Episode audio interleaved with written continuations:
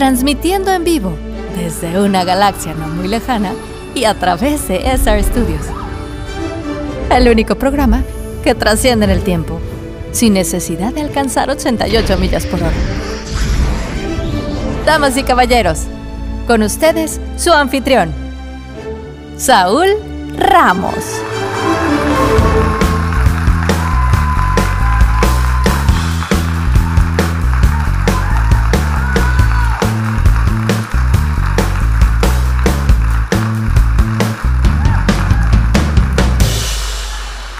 Hola a todos.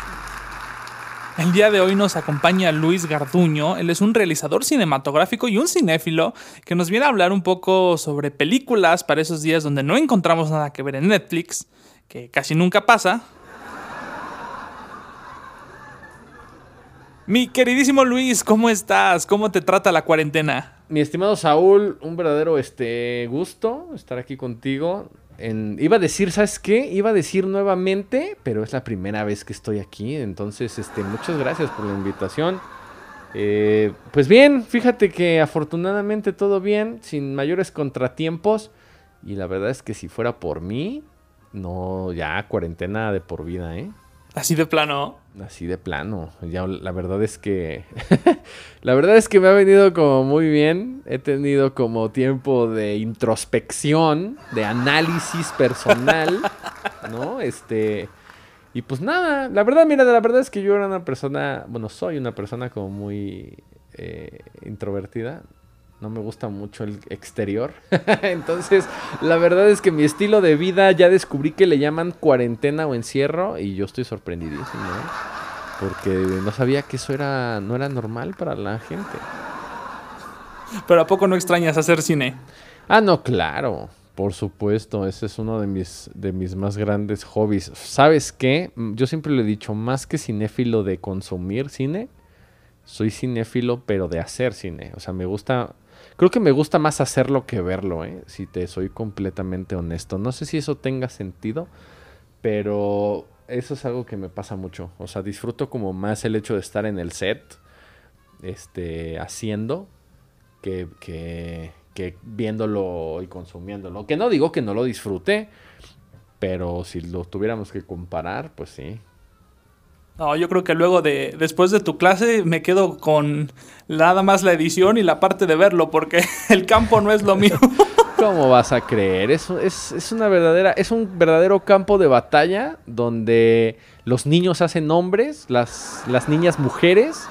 Este, y pues venimos aquí a un este a, descubrir de, de, verdaderamente de qué estamos hechos. Es una joya. Ah, pues está perfecto, cada quien sus vicios, ¿no? Cada quien sus vicios, ahora sí que pick your poison. El mío es pues estar en el set. Pues mi queridísimo Luis, muchísimas gracias por acompañarnos y por compartirnos un poco sobre este conocimiento del mundo del cine que tienes. Yo sé que a la mayoría ya les surge salir, que extrañan tanto como yo el cine, por ejemplo, pero es importante que nos quedemos en casa y qué mejor manera de estar en casa que viendo excelentes películas. Así es, ¿no? Y además, ¿qué hacen afuera? O sea, yo sé que ya les surge, yo sé que ya están así como, como esa sensación que sienten en los pies de que se les durmieron los pies, que parece que es esta así de que ya me quiero ir, esas cosquillas por salir, aguántenselas. O sea, todavía, todavía no estamos, gente, para andar saliendo. Este, así que, pues sí, fíjate que aquí hice una pequeña selección, este, que podemos encontrar en las eh, dos plataformas principales de streaming en este momento, que son Netflix y Prime Video. Así que este, si tienes algún servicio o tienes otro, pues seguramente vas a poder encontrar algo adecuado a tus necesidades. Espero. Este, porque como dijimos hace rato, pues cada quien sus gustos, ¿no? Este, yo traigo algunas que me parecen como muy interesantes. Este, pues para aprovechar de ver ahorita. Este, y ojalá sean de, pues, de su agrado. Pues venga, mi queridísimo Luis, ¿qué tenemos entonces? ¿Qué recomendaciones nos das para ver en estas plataformas? Fíjate que vámonos vamos a empezar, o más bien quiero empezar con las recomendaciones de Netflix ahorita en agosto 2020, ¿no? Este, todos sabemos que no sé cuándo vayan a escuchar este podcast, Pero este, todos sabemos que las plataformas digitales pues constantemente están eh, moviendo ¿no? su, catálogo de opciones, subiendo y bajando algunas eh, películas. Entonces esperemos que para cuando ustedes escuchen esto, eh, ustedes, este, queridos podcast escuchas del futuro, todavía tengan estas, estas recomendaciones, ¿no? En Netflix, fíjate que quiero empezar, yo creo que es como la más, o ha sido de las más vistas últimamente, porque afortunadamente hizo mucho ruido, más del que hizo en proyección en, en, salas, este, que se llama Ya no estoy aquí, de Fernando Frías, una película que es como una, eh, ah, es una película de migración, pero eh, situada alrededor de toda la... Eh, de toda la cultura de la cholocumbia, ¿no? O de la de la ay, se me fue el nombre creo que es de la, de la colombiana en Monterrey, ¿no? Este toda esta subcultura que existe sobre todo en Monterrey y que la verdad resultó ser como una em, pues una sorpresa, la verdad. Yo cuando la cuando yo tenía muchas ganas de verla, nunca pude, nunca pude agarrar así como alguna sala presencial cuando eso existía, ¿no? Y afortunadamente fue una película que, trajeron a Netflix y que la verdad me resultó muy... Eh, es que no quiero decir entretenida porque no quiero que se confundan, o sea, no es así como, no es comedia, pues. Es una, es una mirada, digamos, como muy Ay, me chocan esas palabras como de, como de cajón. Así, es una mirada muy humana, ¿no?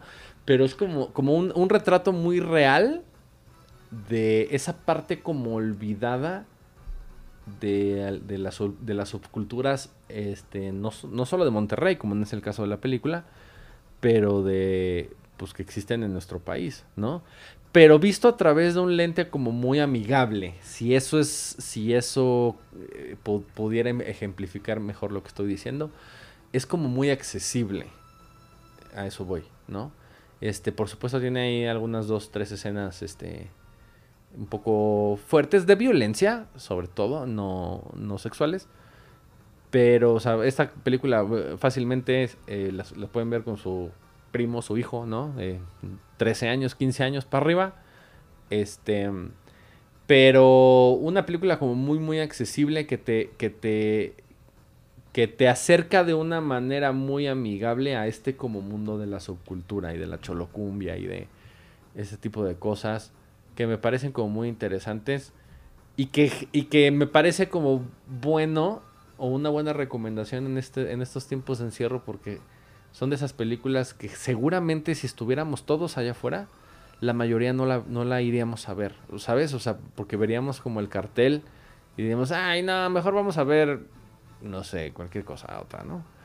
Este, y ahorita es como un buen momento, pues porque tenemos todo el tiempo del mundo. Bueno, ustedes, ¿verdad? Porque yo sí ando como en friega ahorita y sé que muchos de ustedes también. Pero en un momentito que tengan, este, dense la verdad la oportunidad, dense una hora una hora y media, dos, para ver esta, esta excelente película de Fernando Frías. Ya no estoy aquí, disponible en Netflix. Película mexicana.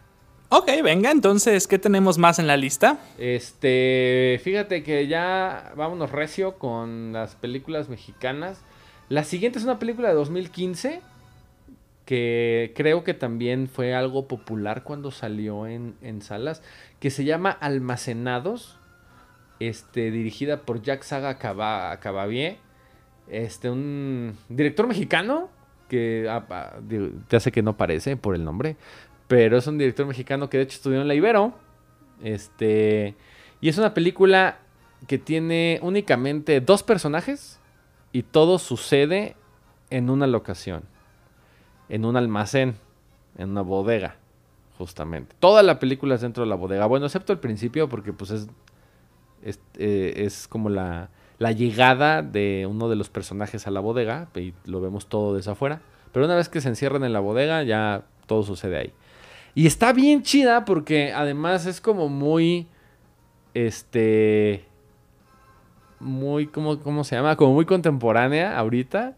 Porque pues ya que estamos encerrados y dices, ah, ya no hay yo qué hacer, pues ellos también se la pasan encerrados este, durante toda la película en un almacén.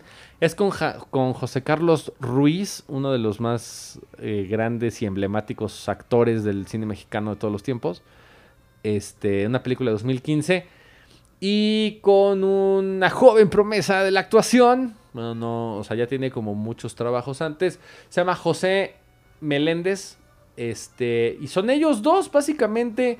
El personaje de José Carlos Ruiz es un eh, es un empleado que está, lo o sea, lo pusieron a él a cuidar este almacén, pero está vacío.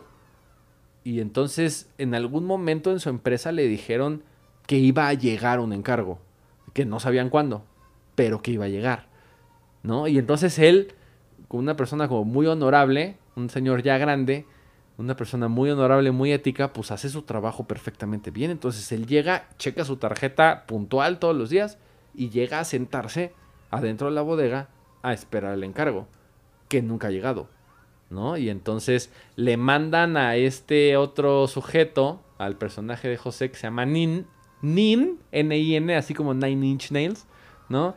Nin, este, a pues apoyarlo, ¿no? Pero pues él no sabe, o sea, a él se le hace como un poco raro, él toma un poco la perspectiva como del, del espectador un poco, porque a nosotros también se nos hace raro ver a, a este señor que llega y se sienta ocho horas, güey, viendo la pared, esperando o que suene el teléfono o que llegue el encargo o el envío. Entonces llega este, el personaje de Nin, como ayudarlo, pero pues ayudarlo a qué, ¿no? Entonces es como una, se, se, se vuelve más que un experimento, porque sé que suena como medio experimental, más que un experimento, nos dejan ver como una relación muy entrañable entre ambos personajes. Eh, una, relación casi paternal eh, de, José Carlos Ruiz hacia el personaje de Nin. Eh, y, es, una película que, de esas, si quieres una película que te deje pensando, de esas que, que dices, ay, yo quiero una película que me deje pensando, porque eso es algo que he escuchado muy seguido. y que además te da como una reflexión muy bonita. Este, almacenados, también disponible en Netflix, es, es una verdadera, verdadera joya. Entonces, este, tiene como mucho el, parecido o el, feeling de mm, El Hoyo, por ejemplo. No, nada más que El Hoyo es, es, otro género. Pero en, este, en esta situación de que los personajes están encerrados en un mismo espacio todo el tiempo, más o menos así se siente un poco almacenados. Ok, me suena. ¿Sabes como a qué me recordó? Como esta película de Damián Alcázar, La Delgada Línea Amarilla. Ándale. Como una tarea que pues parece ser trivial, unos personajes con una relación termina siendo entrañable y un bonito mensaje. ¿Es más o menos algo así? Uh, tendrías que verla. Es que si te digo más, ya es todo es spoiler con No, no, no, entonces hay, que quedar entonces, ¿sabes qué? Porque como no hay nada que ver, no, o sea todo el tiempo estás adentro del, almacén, ¿no? Entonces, cualquier cosa que te diga es, es spoiler de lo que, de lo poco que pasa ahí adentro. Este, no es tan parecida a la delgada línea de amarilla, de hecho, no es muy parecida, pero, este, me parece, o sea, si, si quieres ver como una película, ahora sí, como dicen, por una película diferente, ¿no? Este, creo que Almacenados es una, es una excelente opción porque no es un ejercicio visual al que estemos acostumbrados, ¿no? Y no por eso es aburrido, porque luego, como dije hace rato, muchas personas cuando dices, ay, es que sea experimental, ya automáticamente se alienan, ¿no? Y no, esto es, esto es un, más bien como un ejercicio actoral. ¿Sabes qué? Se siente como una obra de teatro, este, pero muy, muy bonita. O sea, como como que quieres estar ahí con ellos dos echándoles este, porras, güey. Y, la relación que se logra construir entre los dos personajes es, muy, muy entrañable, ¿no? Y algo que realmente no te imaginas, ¿cómo puedo hacer una película nada más en esta bodega que además no tiene nada? Es, es, un, es, un gran, es un gran momento, es un gran ejercicio. Entonces, recomendadísima. Esa está ahí en Netflix también. Ok, almacenados entonces. Almacenados. Bien, bien. ¿Qué más tenemos por ahí? Este. Otra, una película que, que esta sí, al menos aquí en México, creo que no fue muy popular, a pesar de que el actor principal es la delicia de las damas. Este, estoy hablando de Mario Casas. No sé si ubican a Mario Casas. Un actor español. Este. Con gran, gran trayectoria. Un, es un chavo. es como esa edad. Eh, esa delicada línea entre ser chavo y señor.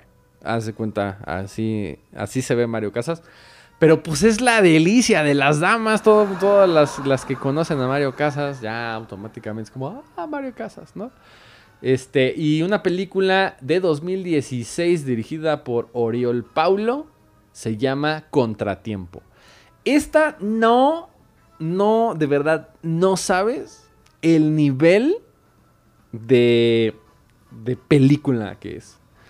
Es, yo creo, a mis 34 años, casi 35 años, yo creo que ha sido la película con el mejor plot twist que he visto en toda la historia, al menos en toda mi historia, pues, ¿no?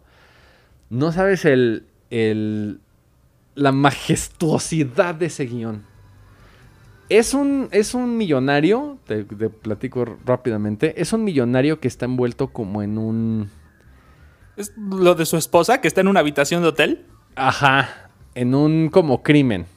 Y entonces él está a punto de, de ser llevado a juicio.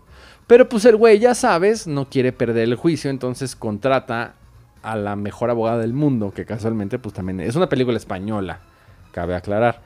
Entonces contrata a la mejor abogada del mundo, que casualmente pues está en España, ¿no? y entonces, o sea, lo, contrata a esta, a abogada que además cobra los honorarios así, haz de cuenta los que quieras, ¿no? De a 10 mil dólares la hora. Este, no porque él haya sido culpable, sino porque no quiere que eh, el otro abogado del, digamos, del otro bando, ¿no? Este, lo lleve a la cárcel. Porque tiene todas las de perder, aunque él no hizo nada. ¿No? Entonces, básicamente toda la película es esta como la historia de qué fue lo que hizo este güey o cuál fue el crimen que cometió, porque pues en la entrevista con la, con la abogada, pues la abogada le dice, ok, güey, pues necesito que me cuentes todo, todo, absolutamente, ¿no? Este, porque él despierta en, en, en, en un cuarto de hotel con su, no me acuerdo si era su esposa, creo que sí, su esposa muerta ahí en el piso ¿no? Y entonces, este, pero no se acuerda de nada, no se acuerda cómo fue que llegó ahí. Entonces, lo que le está diciendo es que no me acuerdo, yo estoy seguro que no dice nada. Pero no, es, ese, ese, ese hoyo en mi testimonio de que yo no puedo decir cómo fue que terminé ahí, es lo que me pueden, pueden usar mi cuenta para que me lleven a la cárcel. Pero es, es, un, es un thriller de esos que te mantienen en la orilla de tu asiento, escúchenlo bien, todo, todo el tiempo es una verdadera clase de guion de lo que significa este un plot twist, un giro de tuerca y algo que no te esperas que pase jamás y que además no se siente nada forzado, ¿no? Muy natural y sí cuando cuando llegas a ese punto de verdad te deja con la boca completamente abierta porque dices, "No manches que eso está pasando." No lo puedo creer. ¿no? Entonces, este, gran, gran cinta. Contratiempo. Este, ahí también disponible en Netflix. Es así, ¿saben qué? Olviden las dos anteriores. Vean primero Contratiempo. Vean primero Contratiempo y ya después ya ven las demás, porque las otras ya tienen como otro cortecito. Pero como para que se enganchen, este, vean Contratiempo. Uf, uf, no sabes qué pedazo de cinta, ¿eh? La verdad. Prometo que en cuanto cuelgue la voy a ir a ver. Sí, sí, sí, sí, por favor. Esa sí es la número uno del top de todas las recomendaciones que traigo hoy. Ese es el número uno, Contratiempo. Ya, ya, véanla ya. Pues ahí está, denle pausa a esto, regresan a escucharlo más tarde, vean Contratiempo y retomamos entonces. Luis, regresando de Contratiempo, la gente regresó, le puso play al podcast. ¿Qué sigue? Oh, después del, mind blow al que fueron este, expuestos en Contratiempo, Este, ahora que si ya la vieron, ya podemos hablar de spoilers. Ah, se crean, va. Este, quiero pasar a, a Prime Video. A ver, ¿qué tenemos en Prime Video? Tenemos este una serie que la verdad yo recomiendo mucho porque fíjate que yo no soy fanático de las series, pero me gustan como como las las series un poco documentales, un poco como de retrospectiva, un poco como de investigación. Y hay una este nueva en Prime Video que se llama Pan y Circo con Diego Luna. Es un proyecto que tiene Diego Luna donde invita a comer. Bueno, ahorita es que el, episodio 1 es como muy extraño porque él platica cómo era el, el proyecto originalmente antes de la pandemia. Donde la idea original es que él invitaba a gente a comer a su casa por comida preparada por él, ¿no? Él servía la mesa y los invitaba a degustar ahí algunos platillos. Este. Y discutir de diferentes temas, ¿no? De actualidad.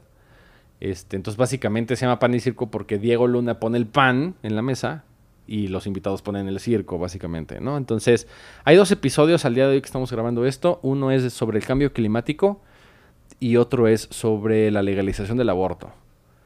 Entonces, este, está chido porque es, es más bien como llegar a acuerdos con diferentes eh, personalidades de los diferentes temas que él plantea, ¿no?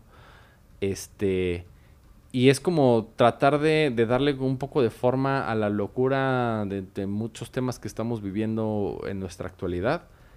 Y está interesante porque está, está menos, ¿no?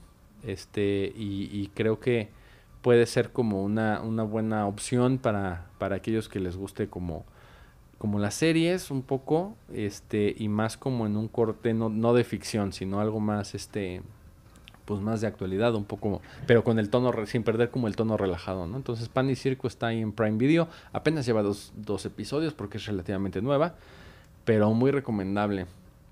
Pues ahí está, señores. Métanse a Amazon Prime y en vez de ver Frozen 2, Pan y Circo con Diego Luna. En vez de ver The Vampire Diaries. Ah, no, ¿sabes qué? Yo, yo no daba un peso por Vampire Diaries y me terminó gustando, ¿eh? Me terminó enganchando. Pero, pero pan y circo, la verdad, este, si quieren como informarse un poco y además sin perder, les digo, el, toque eh, relajadito, entonces es una, es una buena opción. Pues ahí está, Pan y Circo. ¿Tenemos algo más con Prime? Este, sí, señor. Eh, una, una serie que, híjole, qué buena es. Yo al, principio del episodio dije que yo no soy muy fan de las series y lo sostengo, casi no me gustan. No por otra cosa, no, es que no me gusten. Casi no consumo series, pero yo particularmente, porque soy muy indisciplinado. o sea, eh, me es muy difícil como sentarme y realmente darle seguimiento a una serie porque siento que eso eso me demanda mucho tiempo y mucha atención que no tengo. Soy una persona como muy inquieta. Entonces, me es difícil para mí consumir series, ¿no? Por esa razón, como los, salvo que sean así como muy, muy, muy excepcionales y que neta me enganchen y quiera yo seguir viendo más y que no pueda parar, porque me pasa eso. O lo dejo al, tercer episodio y al quinto y ya, lo voto. Este, visto cinco episodios en un periodo de seis meses, ¿haz de cuenta? O me pasa lo contrario, que es veo un... Si me gusta esa serie, ya la, la bingeo, o sea, ya no me paro del sillón hasta terminarla. Pero eso me, ha pasado muy pocas veces. Una vez que me pasó, que es la recomendación que les traigo el día de hoy, es que en Prime Video hay una serie que se llama 24. Yo creo que ya muchos de ustedes ya la conocen porque es una serie ya veterana, ya tiene sus años. ¿No? Sí, de Fox, ¿no? La policíaca. Así es. Este, me sorprendió que estuviera ahorita en, en Prime. No la había visto, este, que, que estuviera en Prime. Este es una serie ya viejita, del 2001. la gente, estamos hablando de 2001, ya decimos viejito, ¿no? Viejita, sí, ya, ya, ya, 19 años. 19 años. Fíjate que yo siempre, yo como que me quedé estacionado en los 2000. Es una vez que llegó 2000, ya todo lo que es de 2000 para acá lo siento como, ay, hace tres años, así, ¿no? Pero no, efectivamente, tiene 19 años, ¿no? Este, al menos la primera temporada, porque pues fue progresivo, ¿no? Y ahorita nada más está la primera temporada en, Prime de 24. Pero si no la han visto, este, es, ese güey, el, el personaje principal, el Jack Bauer, es como, como si neta existiera, hace cuenta, ya sé que mi, mi, referencia, mi comparación se va a sonar muy mamón, pero hace cuenta como si, eh, si Capitán América no fuera un personaje de cómics, si fuera una persona real ese güey sería una especie de Capitán América. Como en Winter Soldier, ¿no? ándale, güey. Sí, algo así como muy, muy... Digo, dejando de lado el tema fantástico, ¿no? Porque este güey, el Jack Bauer, este, básicamente, pues tiene, ya sabes, a su familia, a su hija. Y el güey trabaja en la unidad antiterrorismo del FBI, de la CIA. Este, y entonces es el día, la, la, primera temporada es que es el día, es una noche antes, empieza a las 10 de la noche, es la noche antes a las elecciones de presidente en Estados Unidos, es una serie policíaca. El pedo es que está a punto de ser elegido el primer, em, ¿cómo se llama? El primer candidato afroamericano en la historia de Estados Unidos, ¿no? Digo, estamos hablando por supuesto antes de Obama, ¿no? Eh, y entonces hay una. surge una alerta de que va a haber un atentado contra este güey el día de, las elecciones. Pero mientras este güey está tratando de descubrir quién es el que está intentando asesinar al candidato, le secuestran a su hija, güey.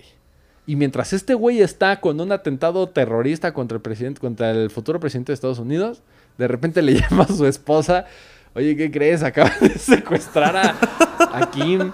Y dice este güey, no mames, es que no, ¿qué haces, no? Básicamente. Entonces el güey, básicamente la primera temporada es ese día o esa noche, bueno, no es todo el día, que se tiene que partir en dos para, para descubrir ambas cosas, ¿no? Entonces, no, no, es, es, es, es impresionante la cantidad de estrés que puedes generar viendo 24.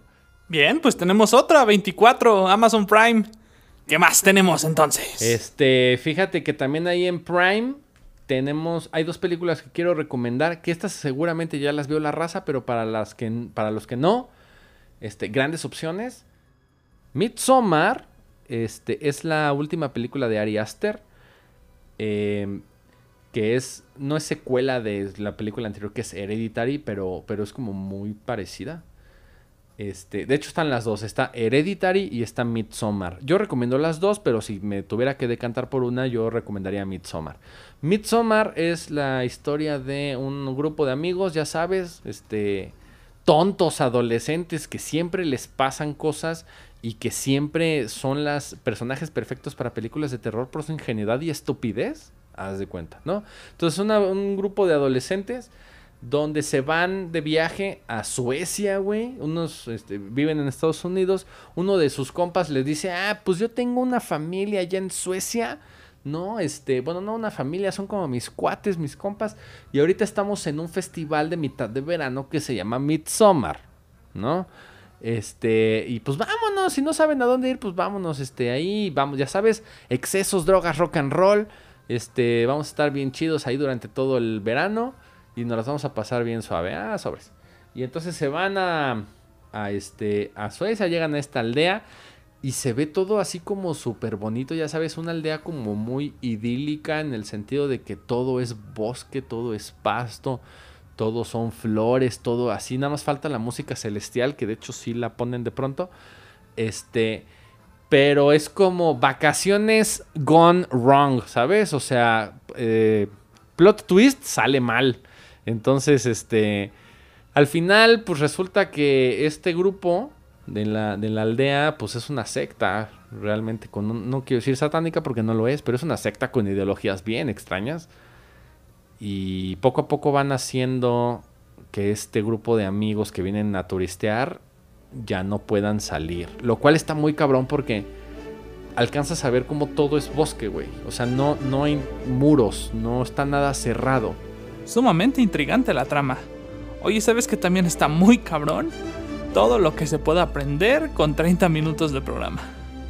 Luis, muchísimas gracias por este espacio, muchísimas gracias por tu tiempo y espero poder tenerte próximamente en otra emisión. Eh, claro que sí, muchas gracias por la invitación, muy buen, y este, pues acá vamos a la orden.